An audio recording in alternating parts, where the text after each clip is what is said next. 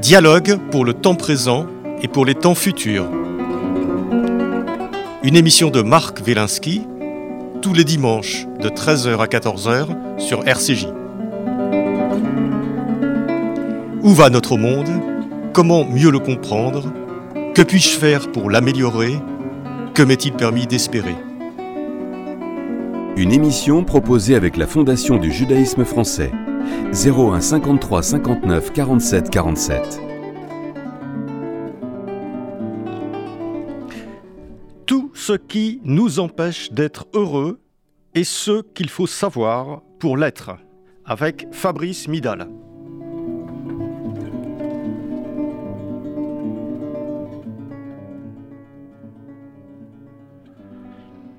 Fabrice Midal, bonjour. Bonjour. Et bienvenue sur, euh, sur RCJ. Vous êtes, euh, vous êtes philosophe, écrivain, euh, écrivain à succès, on pourrait dire, et philosophe à succès aussi. Et vous êtes notamment l'auteur d'un best-seller qui avait pour titre, enfin qui a pour titre Foutez-nous la paix et commencez à vivre. Foutez-vous la paix. Foutez-vous la paix. Pardon? Foutez-vous la paix. oui, c'est ça. Foutez-vous la paix, bien sûr. Et euh, donc, euh, Fabrice Midal, là, le, livre que, vous, que, vous, venez de, publier euh, chez Flammarion Versivio, Versilio, c'est tout ce qui nous empêche d'être heureux et ce qu'il faut savoir pour l'être. Fabrice, est-ce que vous êtes, est-ce que vous êtes un professeur de bonheur? Non, je dirais pas un professeur de bonheur parce que ça n'a pas vraiment de sens, mais, mais que j'essaye d'aider les gens à se poser la question de, du bonheur, qui est la grande question philosophique, parce qu'au fond, votre question pose tout de suite euh, l'ambiguïté. Aujourd'hui, la question du bonheur, elle semble euh, le lieu des, de sortes de coachs qui vous disent euh, ce qu'il faut faire pour être heureux, qui me semble pas du tout souvent, qui ne sont pas souvent pertinents, alors que quand même, c'est la grande question philosophique la question d'Aristote, la question de Platon, c'est qu'est-ce qui me rend heureux et qu'est-ce que je peux faire pour aller vers ce qui me rend heureux, parce que par là, euh, je m'engage dans une vie bonne et que je suis obligé de faire un petit travail de philosophie en me disant, mais au fond, qu'est-ce qui me rend heureux? Est-ce que ce qui me rend heureux, c'est de m'énerver encore? Est-ce que ce qui me rend heureux, c'est juste euh, de me battre pour ceci ou pour cela? Ou est-ce que ce qui me rend heureux, c'est de favoriser les relations, c'est de prendre soin de mon âme. Qu'est-ce qui, euh, au fond, euh, participe vraiment de mon bonheur Et donc, euh, je dirais, ça c'est le premier axe de réponse. Et puis après, je ne dis pas aux gens ce qu'ils doivent faire pour être heureux. J'essaye de les aider à sortir peut-être d'un certain nombre de fausses idées qui nous empêchent de nous engager comme il faut pour être heureux et, et qui nous conduisent au fond, à nous égarer. Et, une des premières choses qui nous égare, c'est l'idée que le bonheur serait euh, une sorte d'état de perfection euh, dans l'idéal dans lequel tout irait bien. C'est l'image du couple au bord de la piscine, tout va bien, les enfants sont contents, et qu'être heureux, ce serait ça. Et par rapport à ça, on se sent tous euh, ben, pas, pas heureux par rapport à cette image. Et je trouve que c'est cette idée est fausse. oui, vous le dites ça d'ailleurs. C'est pour être heureux. Dès, le début de votre, euh, de votre livre, dès la page 2, vous dites euh, Le bonheur n'est en aucun cas un état, ni une sorte de flash ou du fulgurance, mais il est un chemin. Il est une émotion qui nous nourrit et qui est nourrie par tous les éléments de notre vie. Autrement dit, c'est l'aventure de la vie qui rend heureux. Oui, euh, là-dessus, le judaïsme nous aide beaucoup, puisque euh, au cœur du judaïsme, il y a cette idée qu'il faut toujours être en mouvement. le, texte est à lire et à relire, et il n'est jamais figé. Et au fond, on peut dire que qu'une des grandes euh, idées du judaïsme, c'est d'éviter l'idolâtrie, de figer quelque chose qui deviendrait vérité. Et qu'au contraire, c'est l'interrogation infinie qui seul euh, est juste. Et donc, au fond, là, je pense que aussi la tradition juive peut nous dire énormément sur le sens euh, profond du bonheur, qui est, plus euh, voilà une confrontation sans cesse à reprendre.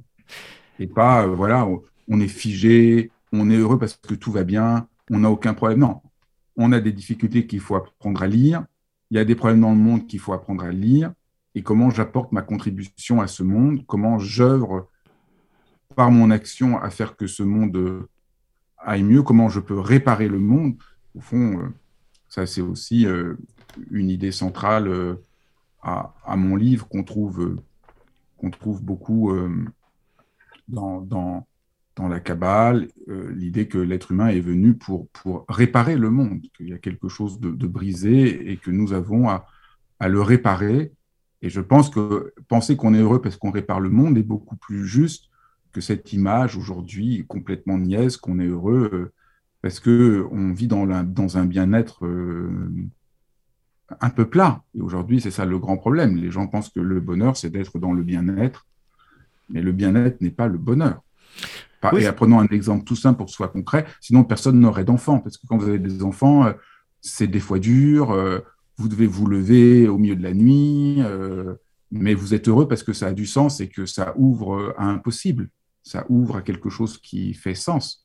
Et je crois que on arrive à le comprendre avec un enfant, mais après, dans notre vie de tous les jours, on est vraiment illusionné par euh, voilà, ce que nous raconte un peu tout le temps, euh, qu'on entend partout, que voilà, pour être heureux, il ne faudrait pas être triste, il ne faudrait pas être angoissé, il ne faudrait pas être malheureux, il ne faudrait pas avoir de problème, il ne faudrait pas jamais être malade.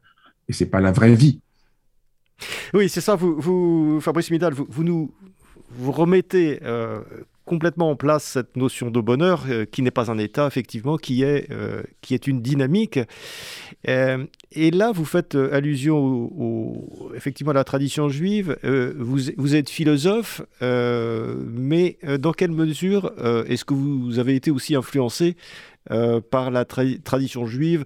Vous êtes dans une famille juive ashkénaze, je crois Absolument. On va être très marqué. Je pense que la tradition juive me nourrit euh, profondément. Dans deux, évidemment, dans l'aspect de voir qu'est-ce qu'on peut faire après, euh, comment, comment, comment tenir le coup après euh, la Shoah. ça, j'en avais écrit dans mon livre Auschwitz sous l'impossible regard, où j'essaie de, de, de, penser beaucoup de choses. Et puis après, la tradition juive est particulièrement la tradition acidique euh, a beaucoup nourri ma, ma, ma, réflexion. Je pense que c'est voilà, c'est ce sont mes racines qui nourrissent euh, ma manière de, de penser.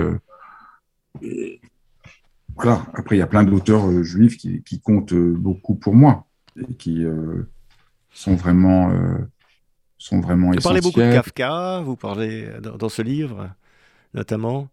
Oui, euh, euh, oui, euh, Kafka, puis toute la tradition acidique que, que, pour lequel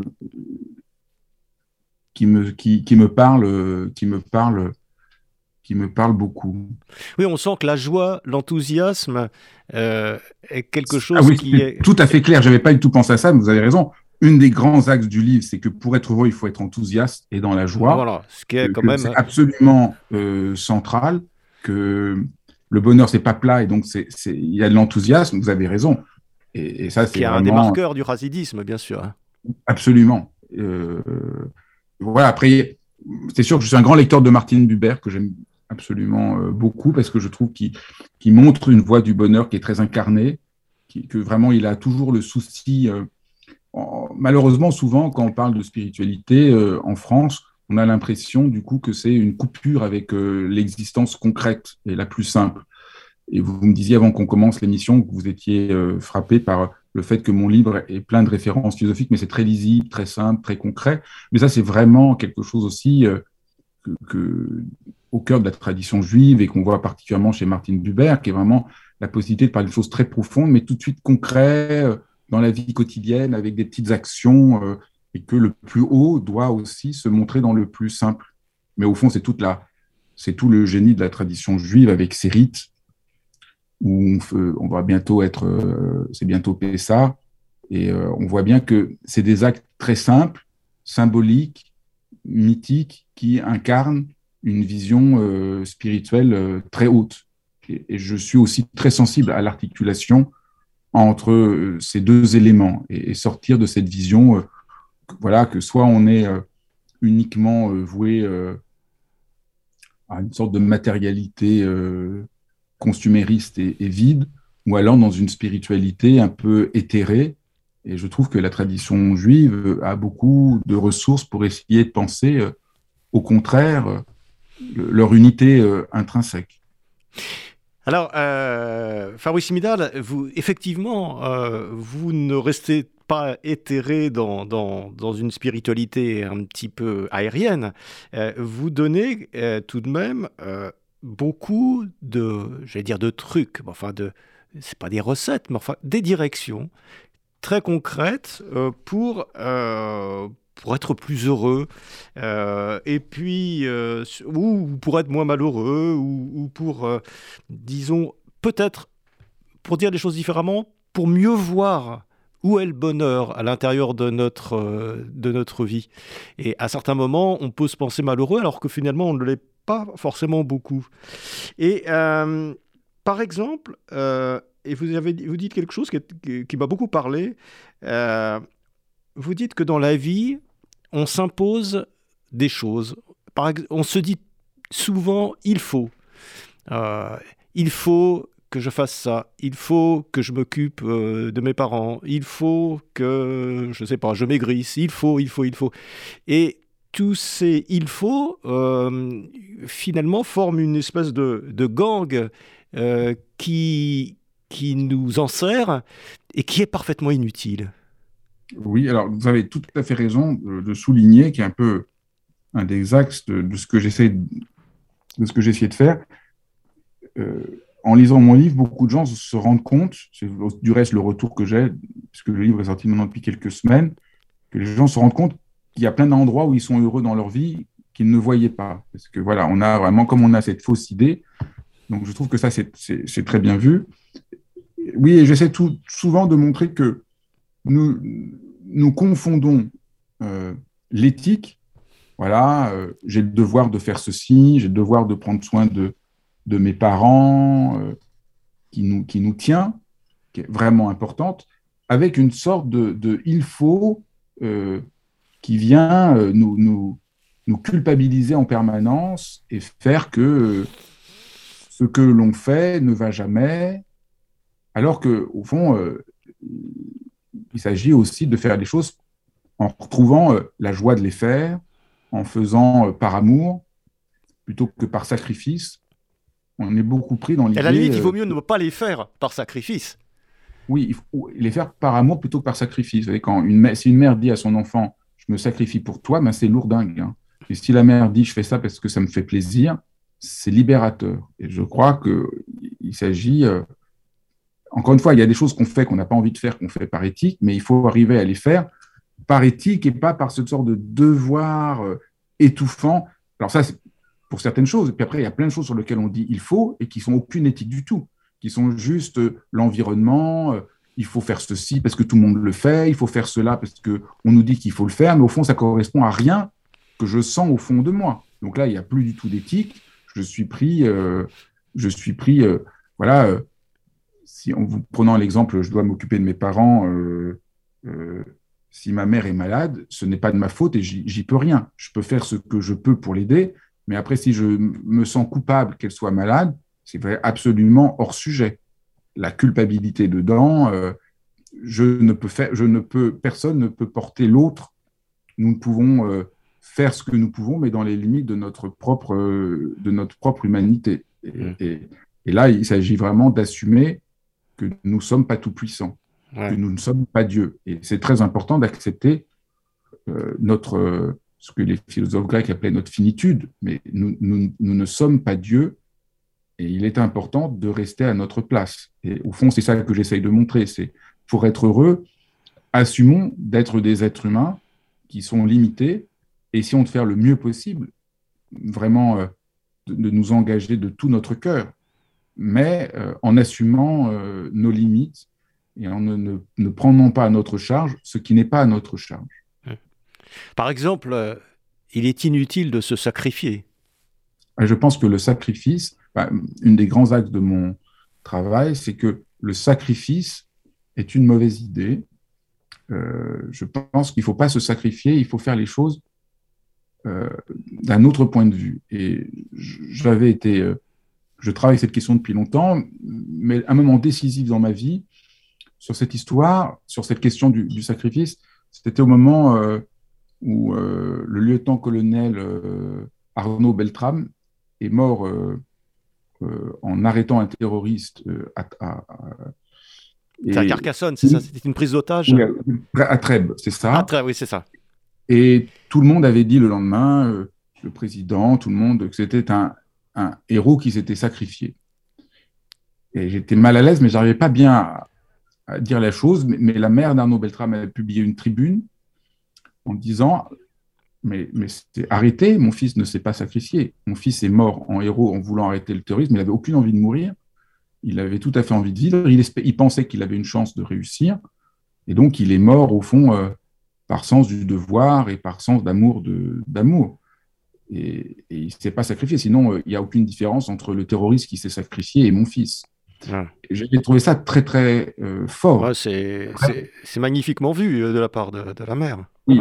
Et, et, et, après, vous voyez, parce qu'on voit tout de suite ceux qui parlent complètement hors sol, qui s'est sacrifié, et puis quelqu'un qui vit dans le concret, la mère qui aime son fils et qui dit là quelque chose de très, de très vrai et de très fort.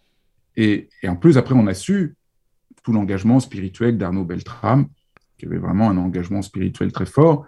Et au fond, c'est au, au, nom d'une certaine vision de l'humanité qu'il a pensé qu'il fallait euh, éviter la mort euh, d'innocents et qu'il fallait prendre le risque de perdre la sienne, et qui n'a plus rien à voir avec le sacrifice. Alors, je prends un exemple un peu extrême, mais, mais c'est pour montrer que euh, quand je parle de que le sacrifice est une mauvaise idée, c'est pas au nom d'un individualisme égocentrique, c'est au nom, au fond, d'une forme de générosité, mais qu'il s'agit toujours d'être généreux et de donner place à l'autre sans euh, perdre la sienne. Que nous nous trompons en pensant que euh, nous ne devons pas prendre soin de nous. Nous devons prendre soin de nous comme nous devons prendre soin de l'autre. C'est un devoir euh, fondamental. C'est ça que j'essaye de, ça que j'essaye de, montrer euh, dans, ce livre, que pour être heureux, il faut trouver la justesse à partir duquel on agit et, se libérer, au fond, de toute un, une as de honte, parce qu'on faut, derrière le sacrifice, il y a l'idée que je suis, que ma pla, que mon existence est honteuse, que je dois, que je dois, que je suis coupable d'être. Enfin, il y a plein de choses là qu'il s'agit de, de, de, nous libérer et, un des grands axes de mon travail, c'est apprendre à nous libérer de la honte et de la culpabilité. Oui, c'est, Fabrice Midal, euh, c'est ça, on a l'impression que vous essayez de, de nous alléger l'existence. Et, c'est ça peut-être qui va nous rendre heureux. Nous alléger l'existence pour faire émerger peut-être euh, euh, les aspects les plus joyeux qui sont en nous et qui sont alourdis par des tas de choses complètement inutiles. Bah, j'aimais bien votre référence du début sur le, lien entre voilà, le, toute la tradition acidique, euh, ou comment, alors que la tradition acidique hein, est née euh, dans des situations très difficiles, où, où, les Juifs euh, vivaient dans une très grande pauvreté, dans un environnement souvent plein d'antisémitisme, donc un monde pas du tout facile. Et comme ça, il y a eu un embrasement de la Galicie, euh, la Pologne, de tous ces pays, pour euh, retrouver une sorte d'enthousiasme. Un peu en opposition avec un, rabbinisme euh, très ah. intellectuel et, un peu pesant à l'époque. Absolument. évidemment, on comprend, oui, c'est clair que je me sens évidemment de ce côté-là, c'est-à-dire du côté de, de un rabbinisme pesant, dogmatique, il y a ça, Foucault, et qui n'est pas du tout incarné dans l'existence. Il y a beaucoup de, il faut dans les religions, enfin dans la religion juive ou dans les religions en général. Beaucoup de il faut. Bah, je dirais, c'est quand la religion perd son, sa sève. Quand elle a sa sève, elle n'est pas du tout là-dedans. Elle est plutôt, euh, elle est plutôt faire alliance avec la vie. C'est quand même une alliance avec la vie. Et donc, euh, vous avez raison. Au cœur de mon livre, il y a vraiment euh, cette ambition profonde de montrer que la joie et l'enthousiasme ne sont pas des options, ne viennent pas quand tout est réglé et que nous avons, que nous sommes dans un monde idyllique, mais que nous méritons tous d'être heureux et qu'au fond, au fond, peut-être le seul, nous avons un devoir d'être heureux. Au fond, nous, nous, nous, nous, sommes, nous avons reçu le don de l'existence et euh, être heureux est au fond un devoir.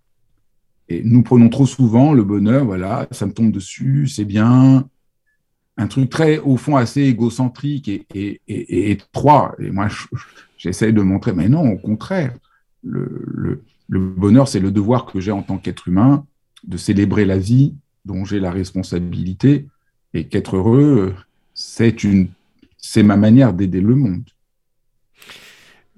Parmi toutes les réflexions euh, euh, tout à fait passionnantes que vous, que vous nous donnez, on va, on va pas toutes les passer en revue hein, dans ce livre. Hein, je rappelle tout ce qui nous empêche d'être heureux et ce qu'il faut savoir pour l'être, Fabrice Midal, il y a quelque chose de très éclairant que vous écrivez euh, à, un moment dans le livre, je ne sais plus où exactement, et vous faites la différence entre objectif et projet. Et, euh, et ça m'a fait beaucoup réfléchir parce que je me suis dit, effectivement, il y a quelque chose là auquel je n'avais pas pensé. On se donne des objectifs, souvent, qui nous écrasent. Parfois, ce sont les autres qui nous donnent des objectifs, qui nous disent, il faut que tu fasses ci et ça et ça. Ça, ça arrive quand on est enfant, mais ça arrive aussi dans les entreprises les objectifs ont tendance à nous écraser, alors que le projet, c'est totalement différent. Le projet, c'est aussi une projection dans l'avenir, mais d'une certaine façon qui vient de soi. Absolument. Euh, le, problème de l'objectif, c'est que si j'ai l'objectif de faire telle chose, euh, de faire tel dossier, ben, tout le mouvement quotidien que voilà, j'ai ce projet de faire ce dossier pour dans trois mois, ben, tout le cheminement et toute ma vie pendant ces trois mois ne compte pour rien, ne mérite pas d'être heureuse, puisque ce qui compte, c'est que dans trois mois, j'ai obtenu là où je dois aller. Donc on annihile trois, trois mois de notre vie d'une certaine façon. Voilà. Et, au fond, on passe toute notre vie comme ça, puisqu'après, à peine on a réussi, on a un nouvel objectif.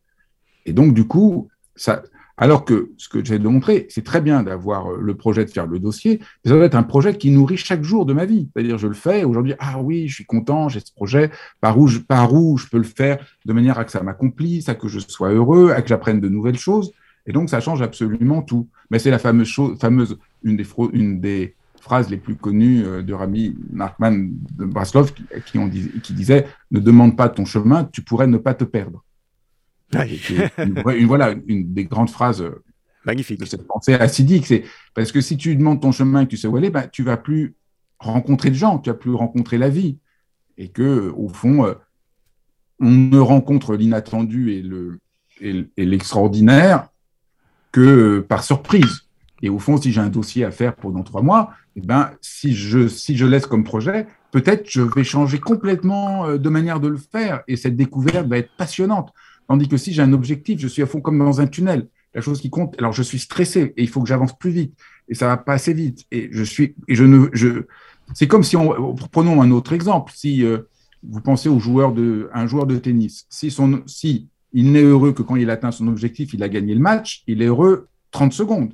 J'ai gagné le match, c'est merveilleux, je suis heureux, il pleure et après 30 secondes ou peut-être 3 minutes, il sait déjà qu'il va avoir un nouveau euh, match et qu'il va devoir rejouer donc son bonheur et si, au contraire, son bonheur, c'est le fait de jouer. il est content d'avoir gagné, mais au fond, ce qui compte, c'est il met ses chaussures le matin, il fait, il fait gris et il pleut, mais il les met quand même. Et il est content parce que, enfin, il n'est pas content de, c'est pas le bien-être, donc euh, il n'a pas envie de se lever le matin, euh, il fait froid, mais il est content parce que quand même, il progresse, c'est ça qu'il veut faire, il avance. Et au fond, euh, il gagne la victoire, c'est bien, mais ce n'est que le signe que tout ce qu'il a fait avant était bien fait. Puis si il échoue, c'est peut-être le signe qu'il faut changer des choses et il continue l'aventure de son existence et euh, la réussite ou l'échec euh, temporel de telle ou telle chose n'est plus euh, à ce point l'alpha et l'oméga de son existence, mais qu'un élément parmi d'autres. Et ce qui rend heureux, les gens pensent que ce qui rend heureux, c'est uniquement les, des, sanctions extérieures, au fond. Mais non, ce qui rend heureux, c'est comment euh, nous œuvrons et nous essayons de faire quelque chose de notre euh, propre vie. Voilà, nous, quand je parle du devoir d'être heureux, c'est du devoir de faire quelque chose de, de sa propre vie. nous avons, nous avons eu le don de la vie, nous devons, nous devons lui répondre. C'est presque une exigence éthique, le bonheur. Voilà. Il y a une exigence éthique fondamentale d'être heureux. Et évidemment, c'est très mal entendu parce qu'on est prisonnier de l'idée, cette opposition absurde entre d'un côté, il y aurait l'égoïsme et de l'autre, l'altruisme. Or que ça n'est pas juste, nous sommes justes pour autant, pour autant que euh, je suis juste envers l'autre comme je suis juste envers moi. Mais Fabrice Midal, alors sur, ce point euh, du projet, pourrait vous faire une petite, euh, vous challenger, vous faire une petite réflexion, c'est vous dire que, voilà, vous dire que effectivement, on comprend bien ce que vous voulez dire, c'est dire se donner des objectifs, c'est c'est pas vivre. Objectif euh, versus projet, on sent bien. Mais alors, ce que qu'on pourrait vous objecter, c'est de vous dire que finalement les objectifs, parfois on se les donne à soi-même, on peut peut-être agir dessus, puisque euh, c'est possible. Mais par contre, parfois, ce sont les autres qui nous les donnent. Euh, par exemple, on est dans une entreprise, on est commercial, on nous dit il faut que tu fasses 50 000 euros ce trimestre, sinon tu es viré. Je, vous donne un exemple. Et, là, il faut, le, prendre comme un projet. Pardon pas le prendre comme un objectif, sinon on va se mettre, on va, on va se stresser, on va, on va perdre nos moyens et on va pas y arriver. Ça, c'est absolument. Euh, c'est-à-dire que quand vous aidez euh, un sportif de haut niveau, la chose principale, c'est qu'il arrête d'être obsédé par le match, mais que chaque coup qu'il fait, il ait du plaisir et le résultat vient après. Si vous avez quelqu'un dans votre équipe et qui doit faire tant de chiffres, sinon il est viré, si vous lui dites tous les jours, ah, attention, si tu ne fais pas ce chiffre-là, tu vas être viré, vous allez lui enlever ses moyens, sa créativité, sa liberté. C'est pas comme ça que vous allez du tout le motiver. Si vous voulez le motiver, il faut qu'il ait cet objectif, mais après, il faut qu'il sente qu'il a de la liberté pour essayer des choses, qu'il apprenne, qu'il avance. Donc, je dirais, euh, au contraire, euh, au contraire, et on voit bien du reste qu'on réussit beaucoup mieux, c'est un autre chapitre, on réussit beaucoup mieux à atteindre euh, ce qu'on doit atteindre en étant, en jouant qu'en étant complètement euh, serré par l'angoisse. Et on voit bien aujourd'hui l'augmentation du burn-out, l'augmentation euh, de, ce que les gens appellent le stress, qui vient justement du fait que euh, tout est extérieur. J'ai des choses à faire et je m'instrumentalise moi-même pour réussir. Donc, absolument, le problème aujourd'hui, c'est que nous nous traitons nous-mêmes comme une start-up.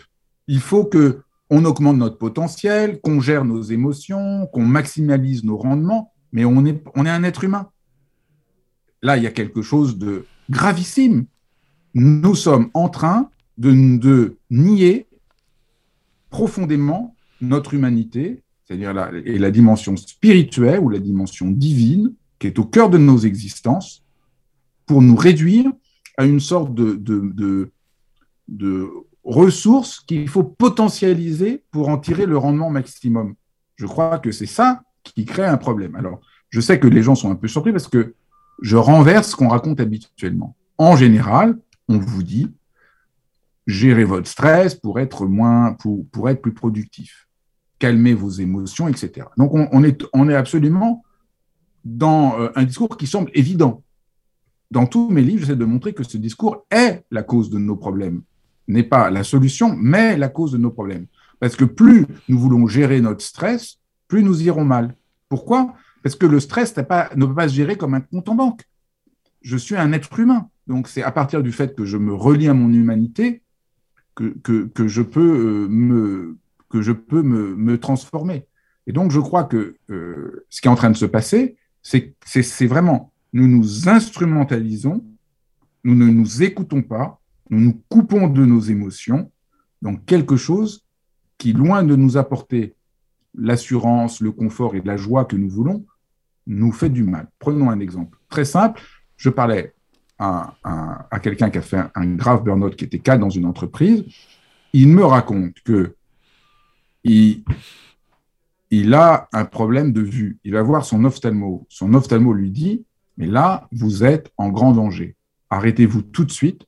Ce n'est pas un problème oculaire. Vous, êtes en train de faire un burn-out. Arrêtez-vous tout de suite il dit, je n'ai même pas entendu ce qu'il m'a dit. Je suis reparti, j'ai roulé 10 heures. Le lendemain je suis levé à 5 heures du matin pour continuer comme de rien n'était en disant pourquoi il ne veut pas me donner un traitement?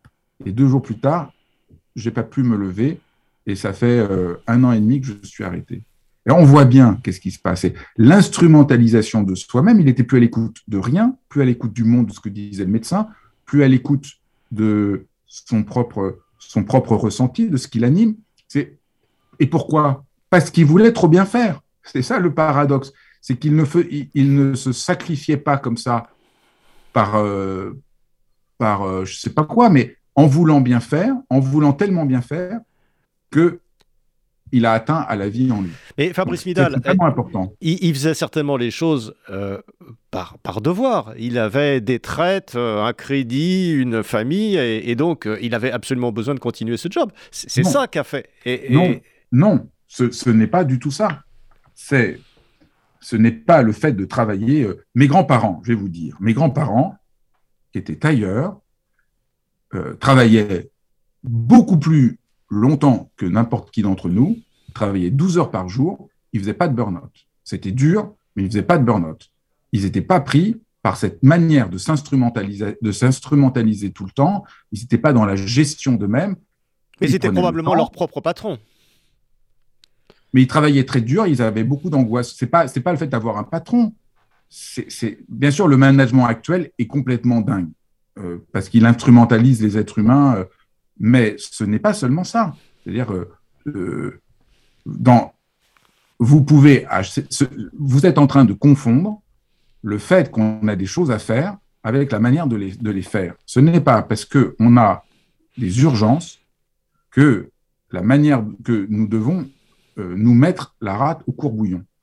Vous êtes en train de me dire, c'est parce que cet homme a beaucoup de boulot, qu'il n'a pas d'autre solution, que de se maltraiter, que de ne pas s'écouter. C'est absolument faux. Le résultat en est tant et si bien que maintenant, il est en arrêt maladie depuis un an et demi et qu'il ne voit pas comment il va reprendre le boulot, donc ça ne marche pas du tout. Donc il faut changer absolument d'approche.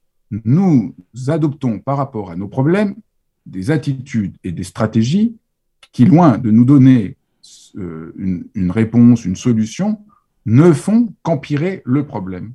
Nous, nous, nous, mais euh, votre, question euh, éclaire un phénomène très important, c'est que nous, pris par la sorte de pression, nous sommes complètement binaires. C'est-à-dire, soit je fonce comme je fais, soit je ne fais plus rien. Alors évidemment, là, vous êtes coincé. Si la solution, c'est je fonce encore plus, je m'instrumentalise encore plus, je me pousse encore plus, ou alors je ne fais plus rien, eh ben, évidemment, là, vous êtes coincé, vous ne voyez pas ce qu'il faut faire. Mais tout l'enjeu de mon livre, c'est de montrer, mais non, c'est une fausse alternative. Entre les deux, il y a une autre manière de faire les choses, en réussissant beaucoup mieux, mais en arrêtant euh, cette peur totale de l'échec, cette culpabilité, euh, la honte, euh, l'instrumentalisation de soi-même, le fait de sentir qu'on est comme un métro qui doit avancer, qui regarde rien, ne pas voir les situations, fermer, couper nos antennes. Non, nous avons besoin de, nos antennes, nous avons besoin de sentir, nous avons besoin de curiosité, nous avons besoin euh, d'inventer pour pouvoir faire face aux défis que nous avons chacun d'entre nous, euh, auxquels nous avons chacun d'entre nous à faire face. Eh, Fabrice Hindal, justement, vous, dites quelque chose de, très intéressant euh, à, un moment, parmi toutes les, tous les conseils que, que, que vous nous donnez. Et on a tendance, spontanément, lorsqu'on a une, un problème, euh, lorsqu'on doit résoudre un problème ou lorsqu'on a un objectif particulier, de nous focaliser complètement euh, là-dessus. Et de, vous, l'avez dit, de ne penser qu'à ça. Et vous nous dites, et ça euh, aussi, c'est quelque chose qui finalement est moins difficile à faire peut-être, vous nous dites, sachez faire un pas de côté. C'est-à-dire à un moment donné, sachez lâcher euh, cette question, ce problème, cet objectif. sachez faire quelque chose de complètement différent et vous reprendrez les choses de façon, euh, de façon, euh, de façon complètement latérale. Et c'est vrai que c'est quelque chose qu'on observe, mais peut-être qu'on ne le fait pas assez systématiquement. On a tendance à, à se focaliser sur un problème ou sur une douleur, ou ça peut être aussi une douleur, une souffrance, un deuil, une angoisse on a, c'est normal, devant un problème, on veut le résoudre. Et on ne pense plus qu'à notre problème pour le résoudre. Et malheureusement, au bout d'un moment, l'obsession de résoudre le problème c'est ça, ça c'est tout à fait au cœur de, des textes de Kafka. Plus je veux résoudre mon problème, c'est ça le, le, procès de Kafka, voilà, quelqu'un vient, il pourrait laisser tomber, mais son obsession à montrer qu'il est innocent ne fait qu'envenimer de plus en plus les choses. Et Kafka est, est, absolument, pour moi, un des auteurs les plus, euh, les plus essentiels auxquels je reviens sans cesse, parce que il montre parfaitement ce qui se passe. C'est, je ne vois pas comment je vais, je vais, euh, comme on dit dans le langage, lâcher prise, et je, donc soit je lâche prise, mais je peux pas parce que là il y a un vrai problème, ou alors je m'entête, et plus je m'entête, pire ça va. Si je lâche prise, c'est pas bien, je démissionne, je peux pas lâcher prise, et donc je ne vois pas comment faire. Et au fond, ce que j'essaye de penser, mais, mais, mais, mais c'est ce pas de côté hors de, hors de cette fausse alternative qui, qui, est, qui est catastrophique. Et on le voit bien, par exemple, euh, quand, quand les. Euh, là, je m'appuie beaucoup sur le travaux de, de, de, tout un courant de pensée qu'on appelle le courant de Palo Alto, qui, sont un ensemble de, thérapeutes, d'anthropologues qui, dans les années 60, ont essayé de réfléchir à la logique de la communication et ont montré que euh, souvent, le problème de la communication, euh, c'est justement qu'on est enfermé comme dans un tunnel. Voyez, et, on est pris par des injonctions contradictoires qui nous rendent fous. Au fond, le problème, c'est les injonctions contradictoires. Les injonctions contradictoires, c'est je demande une chose et son contraire, et voulant bien faire, je n'y arrive pas et j'explose en, et j'explose en vol. La fameuse histoire euh, juive de la mère qui offre à son fils une cravate rose et une cravate bleue euh, le soir. Le lendemain, son fils met la cravate rose. Elle lui dit Ah, tu n'aimes pas ta mère. Pourquoi tu mets pas la cravate bleue? Elle ne te plaît pas. Donc, ouais, et donc, quoi qu'ils disent, il est coupable. Alors là, c'est rigolo. Mais dans la vie aujourd'hui, nous sommes pris de la même manière. C'est-à-dire, on nous dit surtout arrêter de consommer, sauver la planète, mais il faut absolument consommer, sinon euh, l'économie ne va pas fonctionner. Euh, on dit aux médecins partout, il faut prendre soin davantage du patient et de la relation au patient mais il faut qu'on soit pris dans des rendements euh, tels que vous ne pouvez pas avoir le temps de créer un lien euh, fort avec le patient. Donc, on est pris dans des injonctions contradictoires, on veut, on, veut bien faire, et donc, pouf, ça, ça explose. Et donc, il faut absolument réussir à euh, faire un pas de côté pour voir la situation sous un autre angle. Mais en fait, c'est ce qu'on fait souvent dans notre vie. Quand on parle à quelqu'un, on lui dit, voilà, voilà le problème, qu'est-ce que tu penses? Et souvent, il amène un regard, une solution qu'on ne voyait pas, pris qu'on était, parce que par euh, cette double contrainte qui, nous aveugle. Alors, on n'a pas le temps de montrer, mais le livre est plein d'exercices euh, tout à fait pratiques que je donne. Oui, oui c'est un livre très pratique. À chaque fois, il y a un exercice, une citation, des questions. Euh, oui, c'est pour ça que je disais que c'est un livre où je vous posais la question, c'est ce que vous êtes professeur Il n'est pas du tout professoral, mais il donne un certain nombre d'indications qu'on peut essayer de suivre, qui sont tout à fait, tout à fait concrètes. Ah, je fais beaucoup, je, je, l'essentiel de mon travail, c'est beaucoup de, hormis les livres, c'est de faire beaucoup de cours en ligne pour aider les gens. Donc, les gens pourront voir sur mon site internet si ça les intéresse. C'est des cours de euh, quoi que vous faites? Des cours de bonheur Oui, des cours, des cours qui, qui, ont à la fois euh, du bonheur, un peu de philosophie, euh, des exercices pratiques qui viennent de différentes traditions thérapeutiques, un rapport à la méditation, plein de choses qui créent. Voilà, et, et, mes livres naissent beaucoup de ces cours parce qu'il y a des, milliers de gens qui les suivent et donc je, suis nourri de leurs questions, leurs problèmes, les défis que chacun a. Évidemment, donc je suis, mes livres ne sont pas faits par une sorte de prof qui vit dans sa, dans, qui vit hors sol, mais, mais beaucoup au contact de milliers de gens euh, qui me font part de, de leurs difficultés, euh, sur le terrain et, je me nourris évidemment de, de Et ça, ça, Sent, ça sent dans votre livre, Fabrice Imidal, que vous ne vous nourrissez pas que de vous-même, mais vous vous nourrissez beaucoup des réflexions extérieures, de, de, gens qui disent des choses extrêmement, euh, extrêmement fortes, que, que, que, vous avez cette qualité, cette, cette espèce de don d'aller collecter une espèce de sagesse euh, collective. Euh, des gens qui vous disent, comme cette mère tout à l'heure, euh, qui avait cette vision tout à fait juste sur son fils, alors qu'on pouvait penser qu'elle était dans le deuil, mais le deuil euh, n'empêchait pas la lucidité. Et vous donnez des exemples dans ce livre qui sont assez rassurants, de gens qui ont des réflexions extrêmement intéressantes, extrêmement sensées, et d'une certaine façon, vous les collectez, vous les, vous les appropriez et vous nous les rétrocédez. C'est ça. J'essaye de, de, partir aussi de, de, plein de bon sens. J'essaye souvent de, Mais le bon sens, c'est la chose du monde. Alors là, pour le coup, j'ai l'impression que le bon sens, c'est la chose du monde la mieux partagée selon vous. Il suffit d'aller la chercher. Elle n'est pas forcément. Ça, et de se libérer. Et de se libérer, là, là, vous faisiez allusion à des cas, mais c'est tout à fait clair, de se libérer des préventions et des préjugés qui nous empêchent d'avoir du bon sens. Parce que voilà, c'est ça qui se passe. Le bon sens est la chose du monde la mieux partagée, dit Descartes, mais malheureusement, on en fait mauvais usage et on le perd à cause des préjugés et des préconceptions. et là, on en a nommé plusieurs la préconception qu'il faut se sacrifier, la préconception que le bonheur doit être euh, un état idéal, la préconception que le bonheur, euh, c'est d'atteindre euh, son résultat indépendamment du chemin qu'on prend pour l'accomplir. Hmm. Et donc, c'est tout ça que j'essaye de, libérer des idées reçues pour trouver des choses, au fond, qu'on se doute. Beaucoup de gens me disent Ah, mais en lisant mon, livre, les gens me disent Ah, mais je sentais que c'était ça, mais je n'arrivais pas à, le formuler. On n'arrive pas à le formuler parce que voilà, on est pris par toutes ces illusions euh, qui aujourd'hui euh, entravent, euh, voilà, qui nous entravent aujourd'hui. Ouais. on n'arrive pas à le formuler, ou alors on n'en a pas forcément conscience, parce qu'on a tous vécu le moment où on était sur un problème, par exemple, pour reprendre cette question-là, et puis après, on, a laissé tomber pour une raison, on est revenu, et, et, et d'un seul coup, on a vu le problème différemment, et on a réussi à le résoudre. Et ça, vous, vous le théorisez, c'est-à-dire que vous dites, oui voilà, euh, oui, c'est vrai, et je vous explique pourquoi ça fonctionne comme ça. Oui, ça c'est tout à fait important. Euh, c'est tout à fait important que euh, nous nous trompons aussi, on pourrait dire, on se trompe, on croit que c'est par une sorte d'entêtement qu'on va réussir à résoudre une difficulté. Et l'année dernière, enfin il y a deux ans maintenant, j'ai perdu le professeur de philosophie avec qui j'avais un lien très fort, avec qui j'étudiais depuis plus d'une quinzaine d'années. Et euh, je voulais lui rendre hommage. J'avais organisé une soirée d'hommage. Et je pendant.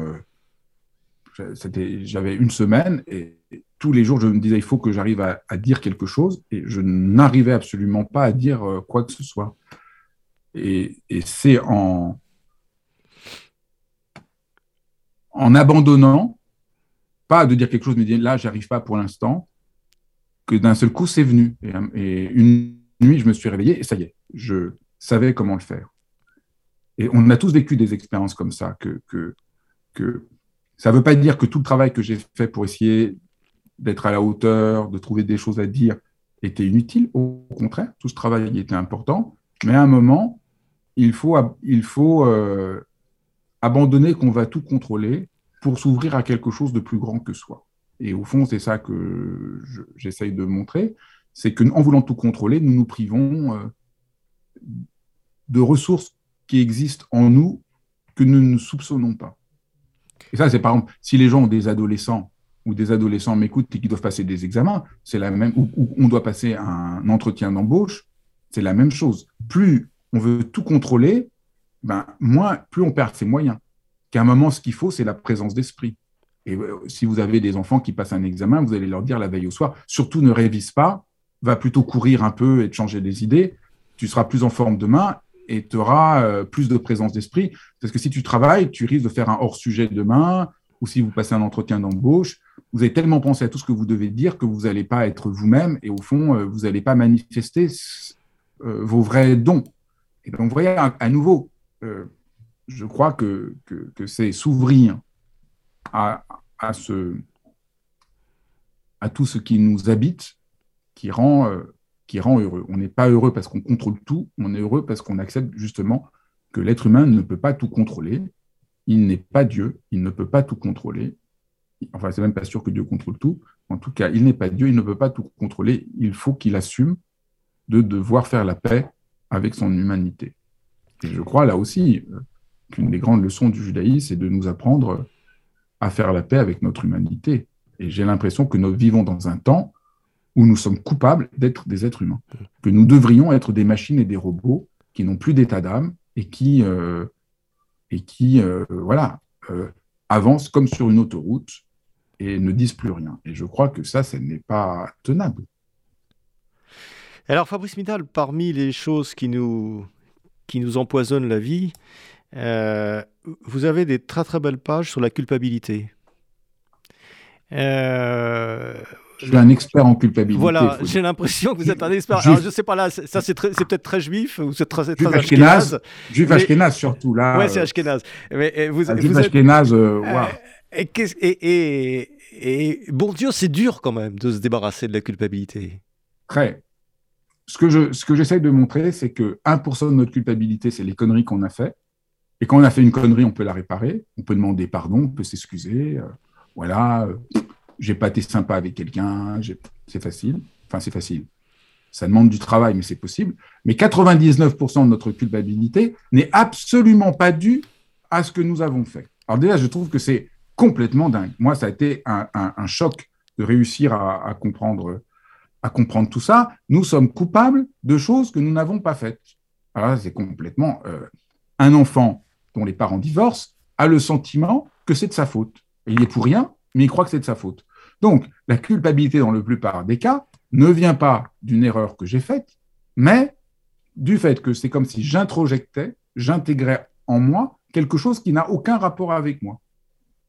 Les enfants qui sont battus ont le sentiment qu'ils le méritent, au lieu de se rendre compte que, mais non, mon parent est juste, mon père qui me frappe est juste complètement en train de déconner et, porte atteinte à mon intégrité, l'enfant ne pense pas du tout comme ça, il se dit, sans doute c'est quand même de ma faute.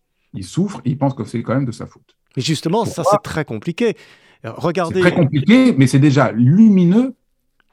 Allons pas à pas. Déjà, c'est complètement un grand soulagement. On n'a pas, on n'a pas fini de boulot, je suis d'accord, mais c'est déjà un immense soulagement de me rendre compte que c'est pas parce que je me sens coupable que je suis coupable. Que souvent, le fait que je me sente coupable est le signe que je suis innocent. Et du reste, les gens qui sont coupables ne se sentent pas coupables. Quelqu'un vous vole votre téléphone dans la rue, vous dites Ah merde, c'est de ma faute, je ne l'ai pas assez bien rangé. Et le type qui l'a volé trouve qu'il a tout à fait bien fait. Vous c'est complètement dingue. Le type qui l'a volé ne se sent pas coupable, et c'est comme si vous absorbiez la culpabilité du coupable vous-même. Alors voilà, alors que vous n'êtes pas coupable d'avoir mis votre d'avoir pris votre téléphone dans la main. Mais ça, Fabrice Midal, c'est très compliqué de, de, Regardez la culpabilité des survivants de la Shoah, par exemple. Oui, eh ben, c'est très important. Il y, a eu des milliers de il y a eu des milliers de morts, et moi je m'en suis sorti. Je suis le seul parmi des milliers, des millions, une famille. Et ça, ça c'est quand même très profond. On, fait quoi? C'est presque cette culpabilité, c'est presque inhérent à la vie. Euh, je pense que c'est déjà très important de sans prendre le cas aussi extrême de celui-là, mais qui est important, mais déjà dans notre vie de tous les jours, je crois que c'est très très important de, revenir pourquoi je me sens coupable alors que je ne le suis pas? Ben, c'est quand même très libérant parce que si vous pensez que vous êtes coupable et qu'en plus vous êtes coupable, comment vous voulez vous en libérer? Donc déjà là, c'est vraiment, euh, vrai. Je pense que c'est quand même extrêmement libérateur de se rendre compte que nous sommes coupables que quand nous nous sentons coupables, presque toujours, nous ne le sommes pas. Et que, parce que déjà là, vous vous libérez euh, de quelque chose d'important. Après, on n'a sans doute pas le temps. Dans le livre, j'essaye de, décrire après bah, comment on fait pour se libérer. Il y a beaucoup de choses dans votre livre auxquelles je renvoie les, les, les, auditeurs. Mais effectivement. Oui, parce qu'après, voilà, c'est la première étape. Après, il s'agit d'arriver à comprendre pas à pas comment on peut faire avec cette culpabilité, qu'est-ce qu'elle cache, cette culpabilité, euh, comment euh, retrouver, et donc comment retrouver confiance en soi-même, retrouver place avec soi-même, comment accepter de ne pas être tout puissant. Enfin, il y a plein ici d'éléments. Alors, euh, Fabrice Midal, on arrive à la fin de, de, cet entretien. Bien évidemment, on a, on a parler de quelques points. Euh, il y en a beaucoup d'autres dans votre livre. Hein, je rappelle tout ce qui nous empêche d'être heureux et ce qu'il faut savoir pour l'être. Il y a quelque chose que j'ai retenu parmi d'autres, mais chacun retient un petit peu peut-être ce qu'il veut. Euh, ce qu'il a besoin. Ce, dont il a besoin ou ce par rapport à ce qu'il a. Et, moi, une des choses que j'ai retenues en, en fermant ce livre, c'est il ne faut jamais renoncer à être libre. Ah oui. Oui, il ne faut jamais renoncer à être libre. Il faut toujours euh, nous avons le devoir, là, aussi, là, il y a un vrai devoir d'essayer d'être libre, de se libérer de ce qui nous enferme, de réinventer notre, notre vie. On n'est pas libre une fois pour toutes. Être un être humain, c'est toujours inventer comment être libre. qui rejoint ce qu'on disait tout à l'heure. Être humain, c'est répondre aux dons de la vie que nous avons, qui nous donne une responsabilité infinie. Et au fond, la liberté, c'est répondre à cette responsabilité infinie. Sentir que nous avons porté notre vie et que ce que nous avons fait euh, a fait du bien à ce monde. Et je pense que quand les gens euh, arrivent à la fin de leur vie et qui se tournent, ce qui les rend heureux et qui les met en paix, c'est d'avoir le sentiment euh, d'avoir accompli leur, tâche sur cette terre. Et je crois que oui, être heureux, c'est accomplir sa tâche sur cette terre. C'est pas passer son temps à la piscine à se faire bronzer. Non. Là, il y a une illusion dont il est temps de nous délivrer. C'est pas ça qui nous rendra heureux. Ce qui nous rendra heureux, c'est le sentiment d'avoir fait quelque chose de juste et d'important dans ce monde qui a besoin de nous. Parce qu'au fond, ce qu'on oublie, parce qu'on se sent nul, on sent tellement pas grand-chose, mais le monde a besoin de chacun d'entre nous. Et là aussi, mm. c'est une grande leçon du judaïsme. Oui, oui mais Dieu, a besoin, de nous autant que nous avons besoin de lui. Ça, c'est dans la Kabbale. Oui, et puis et, et, et, et qu'il n'y a pas de hiérarchie. C'est aussi une grande idée juive, qu'il n'y a pas de hiérarchie. Chaque être humain, en tant qu'il est humain, euh, a son rôle à apporter euh, à ce monde. Et, souvent, on me demande qu'est-ce qui pourrait faire que le monde aille mieux. Moi, je ne crois pas du tout dans les grandes théories, parce que sinon, on en aurait, depuis que les hommes sont là, on l'aurait eu, la grande théorie. Mais je crois que c'est l'œuvre de chacun. C'est euh, le boulanger qui dit bonjour aux gens et qui fait le mieux possible son pain, c'est le banquier euh, qui euh, a un vrai souci éthique dans ce qu'il fait. Euh. C'est chaque, chaque personne peut, là où il est, faire que ce monde soit un peu plus habitable. Et c'est pour inviter chacun à faire cela que j'essaie, moi aussi, d'apporter ma pierre à ce monde. Fabrice Midal, merci d'être venu au, micro de, de Pilpoul. Merci beaucoup, Fabrice. Merci. C'était Pile Poule, une émission de Marc Wielinski que vous pouvez retrouver en podcast sur le site de Radio RCJ et sur les différentes plateformes, ainsi que sur YouTube. À dimanche prochain, 13h. Une émission proposée avec la Fondation du judaïsme français 01 53 59 47 47.